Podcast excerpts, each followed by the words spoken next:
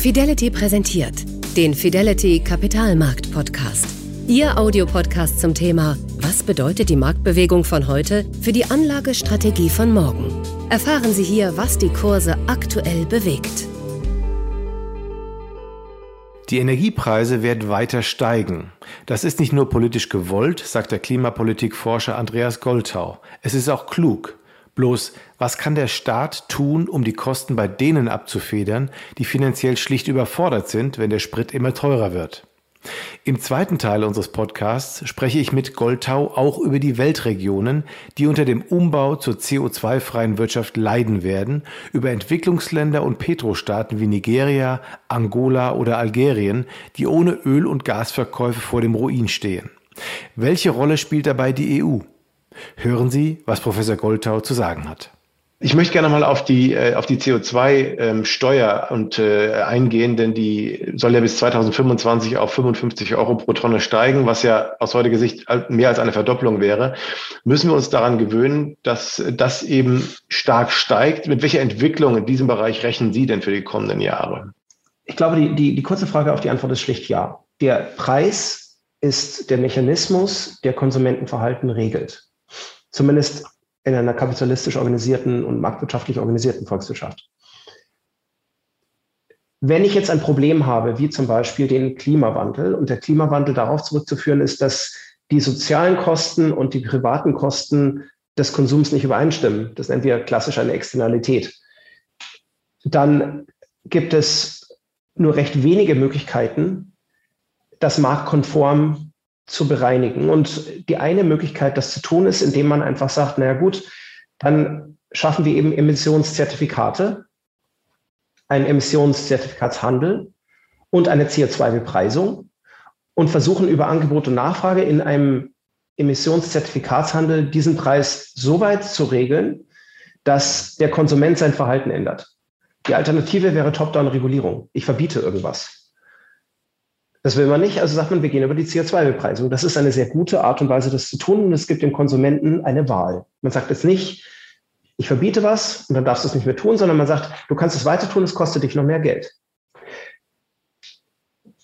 Also diese Internationalisierung dieser Externalitäten ist etwas, was man über den Preis versucht zu steuern und dieser Preis wird sich in Zukunft eben nach oben bewegen. Das ist politisch so angedacht und es macht natürlich auch Sinn. Man verknappt also ähm, nach vorne gedacht den, die Anzahl der Emissionen im System und die Zertifikate, die gehandelt werden können und damit steigt der Preis. Das wird er in allen Sektoren tun. Wir werden uns also einem Preissignal gegenüber sehen in Gebäuden. Wie viel will ich für Heizung ausgeben oder dämme ich vielleicht lieber? Ist das eine gute Investition? Will ich dieselbe Heizung haben oder eine effizientere? Oder will ich vielleicht gleich auf Fernwärme gehen? Das sind alles Fragen, die sich rationale Individuen natürlich stellen, in dem Moment, in dem der Preis nach oben geht und Sie sehen, naja, dieses Jahr oder diesen Monat zahle ich so und so viel mehr, das rechne ich mal nach oben, schau mal, was das im Jahr ist und dann kann ich mal gucken, lohnt es sich vielleicht einfach die Dämmung vorzunehmen oder nicht. Wir werden es aber natürlich auch in anderen Bereichen sehen, jetzt nicht nur im Gebäudesektor. Wir werden sehen, wir, wir werden sehen, dass Menschen bewusstere Konsumentenentscheidungen treffen. Das hat, das fängt an mit dem Wochenendtrip, den man bis vor kurzem, bis kurz vor Corona noch in Mallorca gemacht hat. Muss der sein oder ist er vielleicht nicht nur, die Frage ist vielleicht nicht nur, muss er sein, sondern ist die Kosten-Nutzen-Rechnung immer noch dieselbe? Wenn ich einen CO2-Preis zum Beispiel auf, äh, auf äh, Kerosin habe, dann wird mein Flug einfach teurer. Der Urlaub kann immer noch wunderschön sein, aber ich muss mich eventuell bewusster dafür entscheiden. Und das geht weiter bis hin zur Frage, wie bin ich mobil? Was für ein Auto kaufe ich? Ist es ein Verbrenner? Ist es ein äh, batteriebetriebenes Auto? Brauche ich es überhaupt? Gehe ich nicht vielleicht auf ein Sharing-Modell? Das heißt, diese, diese Preissteuerung, die wird enorm wichtig sein, um Konsumentenverhalten zu ändern. Und deswegen ist sie so wichtig und genau deshalb muss der Preis steigen und er wird es auch tun.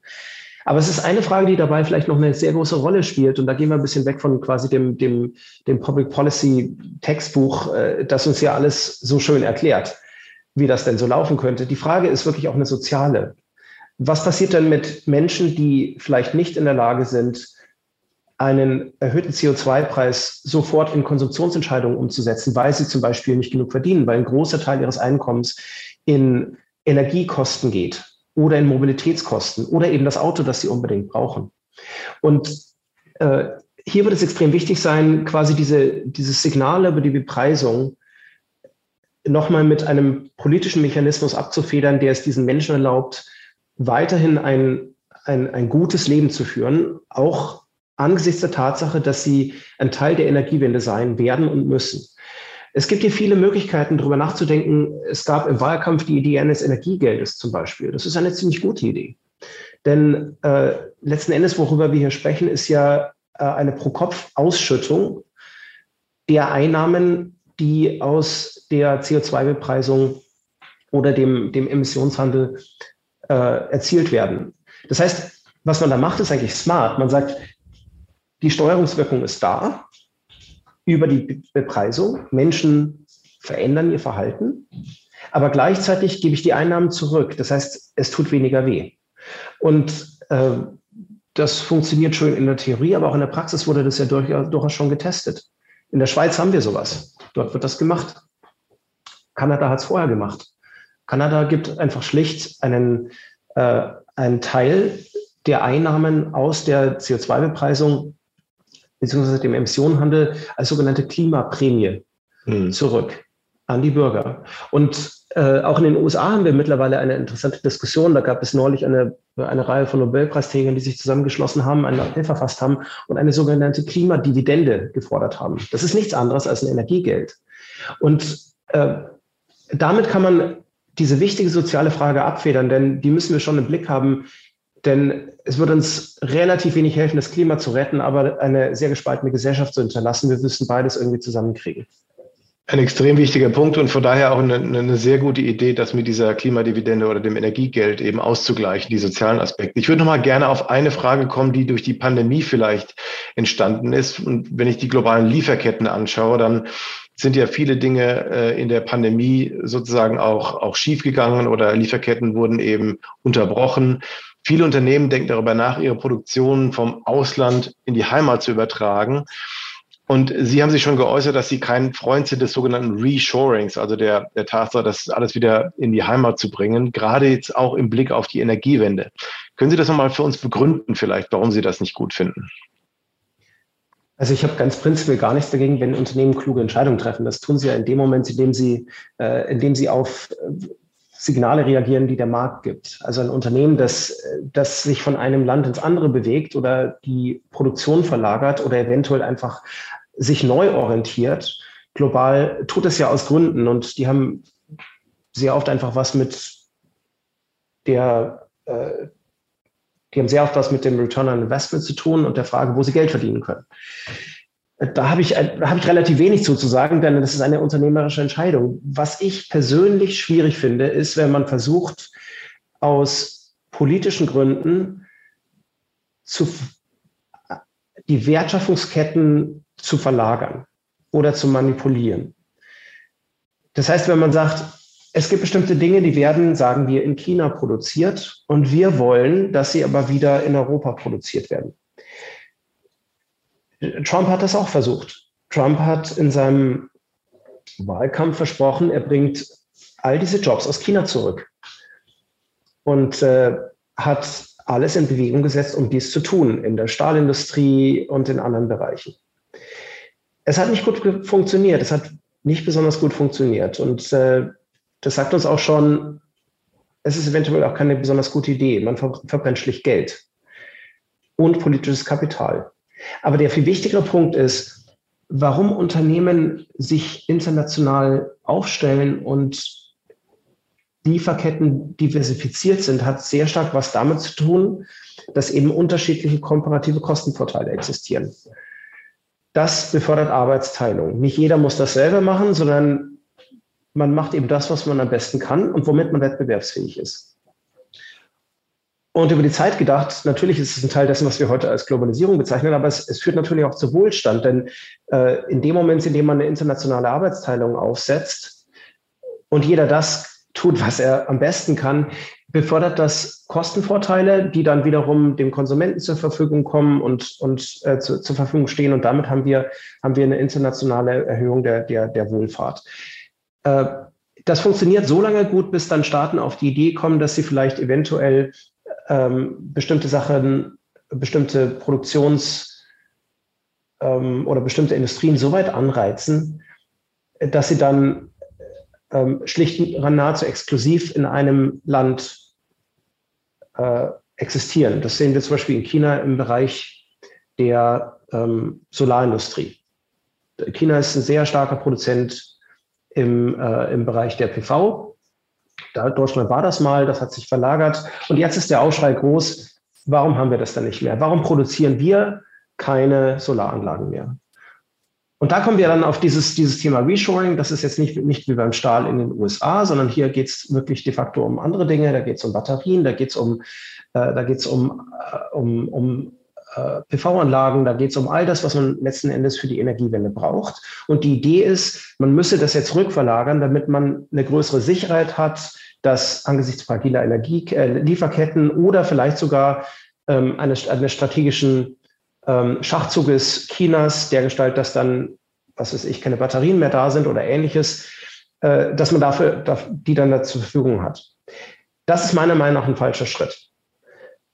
Und das ist mein, meiner Meinung nach ein falscher Schritt aus vielen Gründen. Das erste ist, es ist relativ schwer, Produktion rückzuverlagern. All das, worüber wir hier sprechen, das hat ja nichts mit Schuhproduktion zu tun oder sowas, sondern das ist Hightech.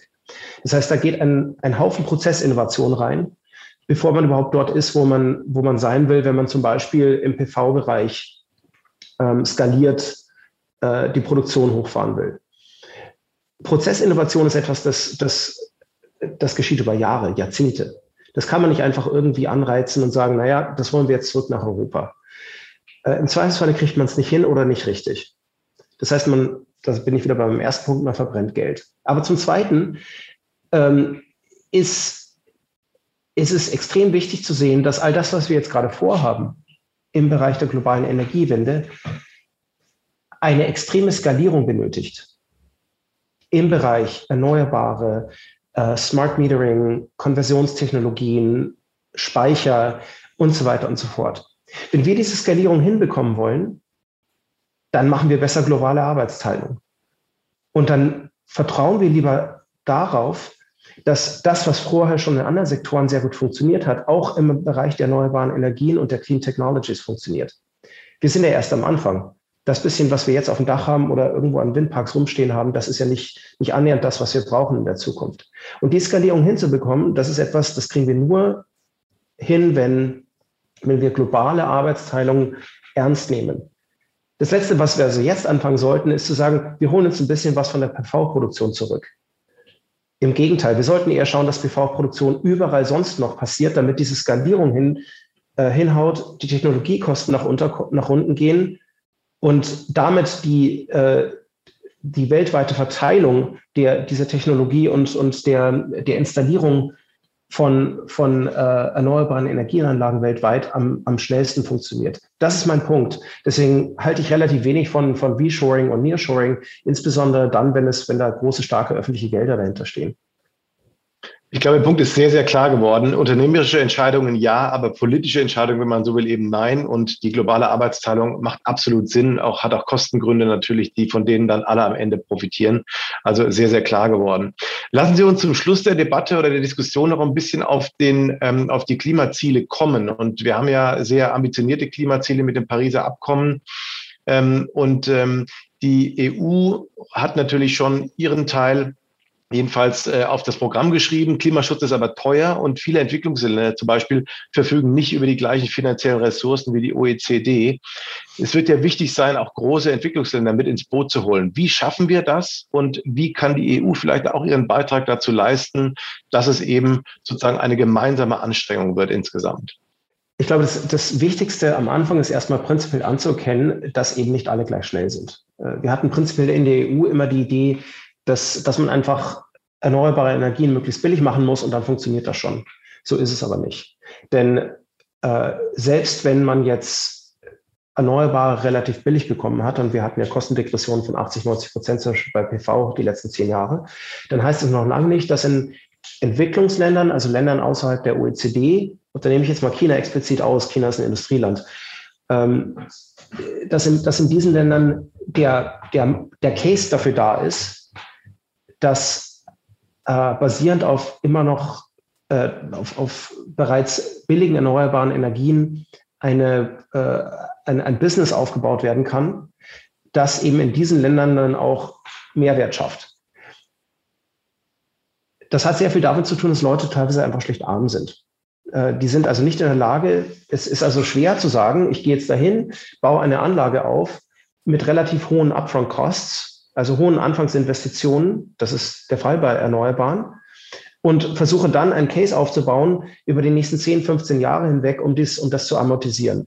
Das funktioniert nicht, wenn ich, wenn ich nicht diese, Nachfrage Sog habe, der, der diese Länder eben nicht auszeichnet, weil eben die Menschen schlicht nicht genug für Energie zahlen können. Oder vielleicht zum Beispiel, weil die Energiemärkte nicht, nicht offen genug organisiert sind, um das möglich zu machen. Äh, das heißt also, selbst wenn ich jetzt billige Energien habe oder erneuerbare Energien, heißt es noch lange nicht, dass es zu diesen Menschen kommt. Und das ist einer der Gründe, warum wir so eine, einen stockenden Ausbau haben in manchen Ländern, die, obwohl sie eine, eine große und, und und äh, Ausstattung mit erneuerbaren Energie Energieressourcen haben, äh, immer noch nicht in der Lage sind, äh, den, den Anteil der Erneuerbaren nach oben zu schrauben. Es gibt noch einen anderen Punkt und damit komme ich gleich nochmal zurück auf die Frage, was die EU machen kann. Entwicklungsländer bekommen nicht genügend ausländische Direktinvestitionen gemessen an dem, was sie eigentlich benötigen würden, um ihre wirtschaftliche Entwicklung ähm, nach vorne zu treiben. Auf dem Rücken von FDIs, also von ausländischen Direktinvestitionen, kommt üblicherweise Technologie. Denn es ist ja nicht nur Kapital, das ins Land kommt, es kommt auch eine Anlage, es kommt eine, äh, eine, eine, ähm, eine äh, Industrieanlage oder ähnliches. Findet also FDI nicht statt, gibt es keinen Technologietransfer. Und genau das bräuchten diese Länder aber, um die Dekarbonisierung nach vorne zu treiben. Und genau hier müsste man wiederum bei der EU ansetzen. Man müsste also sagen, es gibt strukturelle Gründe, die in diesen Ländern nicht vorhanden sind. Und da setzen wir an. Und zum Zweiten müssen wir schauen, dass wir ähm, den Technologietransfer organisieren, eventuell mit öffentlicher Unterstützung, wenn es privat nicht geleistet wird. Und da gibt es Möglichkeiten, da gibt es Mechanismen. Wir haben äh, europäische öffentliche Banken, die könnten ins De-Risking mit hineingehen, stärker als es eh schon tun. Die Europäer sind zwar gute äh, Klimafinanzierer, wir finanzieren sehr viel weltweit von dem, was, was überhaupt an, an Klimafinanzierung vorhanden ist. Aber wir könnten noch sehr viel mehr tun. Wir könnten wirklich in Projekte hineingehen und sagen, wir machen das sogenannte De-Risking. Wir schauen, dass dafür ein Case da ist, dass das dann wirklich auch gebaut wird. Und äh, obwohl die, die, äh, die lokalen Bedingungen nicht ideal sind. Man könnte aber auch schauen, dass man sich stärker in Technologietransferinitiativen engagiert. Dass man also sagt, ähm, wenn der private Sektor über die Direktinvestition das nicht leisten kann, dann gehen wir eben mit hinein und schauen, dass wir zusammen mit dem Privatsektor in PPPs oder ähnliches ähm, den Technologietransfer äh, mit organisieren. Wir fangen an, darüber nachzudenken. Also wir haben jetzt mittlerweile äh, Energiepartnerschaften mit mehreren Ländern aufgebaut, von Marokko bis Saudi-Arabien, Chile ist dabei. Das ist alles sehr viel Wasserstoff, aber da, da, da gibt es noch viel, viel Ausbaupotenzial. Wir machen das, aber meiner Meinung nach denken wir nicht weit genug. Was wir letzten Endes tun müssten, ist, wir müssten Klimapolitik, Entwicklungspolitik und Außenhandelspolitik zusammendenken. Weil dann bekommen wir den Mix hin, um genau diese, ähm, diese Defizite auszugleichen, die halt ähm, in diesen Ländern verhindern, dass ausreichend skaliert Erneuerbare dort Fuß fassen. Sehr guter Punkt, die ganzen Dinge zusammenzubringen und auch den Privatsektor natürlich sehr stark äh, an dieser Entwicklung zu beteiligen. Ich würde gerne nochmal ähm, auf die Erdöl- und Gas exportierenden Länder kommen, die ja vielfach einen Grundpfeiler ihres Wohlstandes ähm, sozusagen haben in der Produktion dieser fossilen Energiebrennstoffe.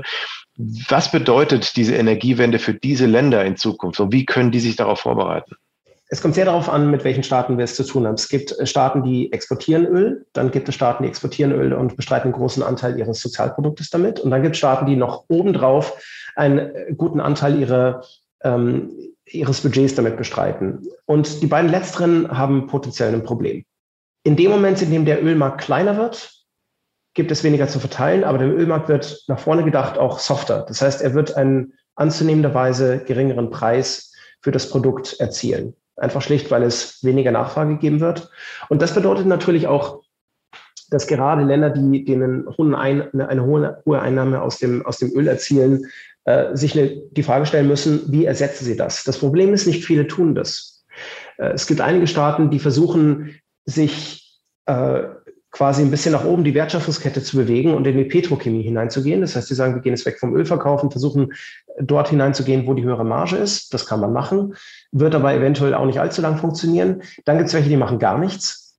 äh, sind also Staaten wie zum Beispiel Algerien, da passiert nicht besonders viel, sondern die sind, die machen einfach weiter wie bisher. Und dann gibt es Staaten, die denken, naja, wir machen halt irgendwann das Licht aus, weil wir können das. Das ist Saudi-Arabien zum Beispiel. Saudi-Arabien hat relativ geringe Produktionskosten und, äh, und ist damit in der Lage, relativ lange am Markt zu bleiben. Das sind also unterschiedliche Strategien, damit umzugehen. Aber ich glaube, eine Sache ist nochmal wichtig, ähm, sich vor Augen zu halten. Es gibt natürlich äh, auch unterschiedlich gute Voraussetzungen und Ausgangspositionen für einzelne Länder. Saudi-Arabien zum Beispiel ist schlicht ein reiches Land. Die sind äh, in der Lage, sich zum Beispiel in, in neue Technologiebereiche hineinzukaufen, wenn es sein muss. Wenn sie das wollen, tun sie das. Russland ist ein Petrostaat, aber er ist nicht ein Petrostaat, weil es sein muss, sondern das ist eine Wahl der Eliten, dass sie die Renten abschöpfen, anstatt etwas anderes zu tun. Eigentlich ist es ein Industrieland. Das heißt, Russland selber wird auch nicht so wahnsinnig hart getroffen werden der, von der Dekarbonisierung, sondern es sind eher Länder, die halt wirklich keine äh, Alternative haben. Das sehen wir in äh, Nigeria zum Beispiel, in Angola, äh, Algerien ist, ist hier zu nennen. Also Staaten, die wirklich rein auf den Petrosektor setzen und da wird es dann natürlich schwierig, denn, denn in diesen Ländern existiert ein impliziter Sozialvertrag. Das sind, der ist dergestalt, dass man sagt, naja gut, eine, eine politische Elite, nicht gewählt, nicht demokratisch legitimiert, in Nigerien geht so, äh, reklamiert das politische Geschäft für sich und, und verspricht im Gegenzug Wohltaten. Äh, eine öffentliche Sicherheit, gute Schulen, Jobs für die Jugendlichen, billige Energiepreise und all diese Dinge. Das geht so lange gut, wie der Sozialvertrag aufrechterhalten werden kann. In dem Moment, in dem das nicht mehr geht, weil die Regierung nicht mehr in der Lage ist, diese Jobs zu schaffen oder einen aufgeblähten öffentlichen Sektor zu finanzieren, in dem Moment fängt der Sozialvertrag an zu brechen. Und genau das wird eben der Fall sein, wenn äh, Länder wie Algerien oder andere sich nicht umstellen. Und äh, vielleicht als Beispiel, was, was passiert, wenn ein Sozialvertrag bricht, das haben wir schon ein paar Mal gesehen. Jetzt im Moment ganz akut Venezuela ähm, aber natürlich auch vor zehn Jahren beim arabischen Frühling. Und äh, das ist etwas, da sollte gerade die EU ein großes Auge drauf haben. Äh, sie wird nicht für diese Länder Entscheidungen treffen können. Das ist klar. Denn das, das sollte sie auch nicht. Das sind Entscheidungen dieser Länder. Was immer Regierungen dort tun, das tun sie. Aber was die EU kann, ist zum einen versuchen, Angebote zu schaffen, Angebote im Sinne von Energiepartnerschaften, Alternativen, Wasserstoff wurde ja schon genannt, ähnliche Dinge. Aber zum anderen muss sie natürlich auch die Sicherheitsrisiken hedgen, die daraus resultieren können, dass Petrostaaten vor allem in der Region anfangen zu wackeln. Und das ist etwas, das sollten wir stärker im Blick nehmen. Ja, die soziale Frage ist eine ganz wichtige und lassen Sie uns in der Zusammenfassung vielleicht in der letzten Frage nochmal darauf kommen, weil das Thema soziale Gerechtigkeit natürlich ein wichtiges ist. Wir hatten es schon angesprochen, ein wenig mit der Möglichkeit, äh, Klimageld oder Energiegeld äh, auszuzahlen. Aber gibt es noch eine andere Möglichkeit, äh, auch jetzt zum Beispiel hierzulande, die höheren Energiepreise irgendwie abzufangen, indem man Preisbremsen einzieht, zum Beispiel bei Strom und Gas? Ist das, wäre das auch eine Möglichkeit aus Ihrer Sicht oder ist da die Regulatorik einfach zu, ähm, zu, zu stark in dem Punkt, um das äh, realistisch zu machen in unseren Ländern hier? Also was wir gesehen haben in der Pandemie, ist, dass der Staat ja doch durchaus ein großes Repertoire besitzt an Instrumenten, die äh, es erlaubt, auch große wirtschaftliche Einbrüche, und das ist ja nichts anderes als das, was, was wir bei Corona hatten, zu überstehen. Durch unterschiedlichste Mechanismen, über Subventionen, über äh, kreative Steuersysteme, ähm, über, ähm, äh, über direkte Eingriffe in Märkte. Äh, der Staat hat angefangen, beispielsweise Maskenverkäufe zu organisieren und ähnliche Dinge. Das ist ja etwas, was man eigentlich normalerweise vom Staat nicht erwarten würde. Das heißt, der Staat kann vieles tun. Und ich sehe auch gerade, dass, dass in der, äh, bei der Frage, ob und inwieweit das sozial abgefedert organisiert werden kann, der Staat eine große Rolle hat, Energiegeld, Klimadividenden oder ähnliches. Aber ich glaube, was man auch sehen muss, ist, ähm, wir werden ja ums Grundproblem nicht herumkommen. Also wir werden die, es sei denn, wir schaffen den Kapitalismus ab, was ich glaube hierzulande relativ wenige Leute tun wollen, dann, dann werden wir eine, einen, einen Preismechanismus brauchen, um die Energiewende einzuleiten, umzusetzen und, zu, und zum Erfolg zu bringen. Und das läuft einfach schlicht über den CO2-Preis. Der ist zentral für alles, auf Deutschlands Ebene, aber auch auf EU-Ebene. Der EU Green Deal ist nicht denkbar ohne die CO2-Bepreisung.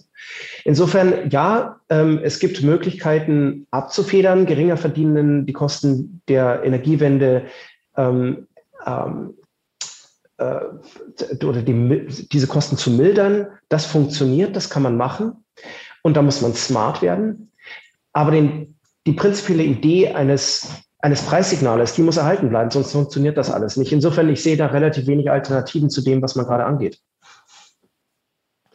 sehr viele spannende und bisher auch noch teilweise ungelöste Fragen, aber Sie haben uns einen sehr, sehr guten Überblick heute gegeben über die Diskussion insgesamt. Ich glaube, es sind noch viele Dinge auf dem Weg zu Net Zero sozusagen, die zu tun sind, aber wir sind auf einem guten, richtigen Weg.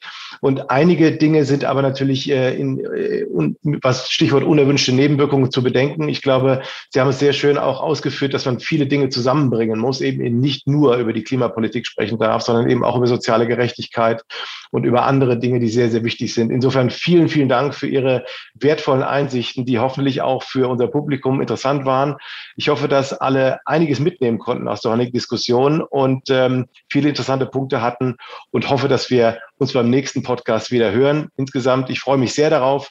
Ähm, vielen Dank, Herr Professor Goldhau, für Ihre Beiträge. Vielen Dank Ihnen und ich hoffe, wir hören und sehen uns beim nächsten Mal wieder. Ihr Carsten Röhmheld. Das war der Kapitalmarkt-Podcast von Fidelity mit Carsten Röhmheld. Weitere Informationen finden Sie auf fidelity.de. Wertentwicklungen in der Vergangenheit sind keine Garantie für zukünftige Erträge und Ergebnisse. Der Wert von Anteilen kann schwanken und wird nicht garantiert. Anleger werden darauf hingewiesen, dass insbesondere Fonds, die in Schwellenländern anlegen, mit höheren Risiken behaftet sein können. Die dargestellten Standpunkte spiegeln die Einschätzung des Herausgebers wider und können sich ohne Mitteilung darüber ändern. Daten und Informationsquellen wurden als verlässlich eingestuft, jedoch nicht von unabhängiger Stelle überprüft. Eine detaillierte Beschreibung der mit den jeweiligen Fonds verbundenen Risiken finden Sie in den entsprechenden Fondsprospekten. Fidelity übernimmt keine Haftung für direkte oder indirekte Schäden und Verluste. Weitere Informationen finden Sie unter fidelity.de.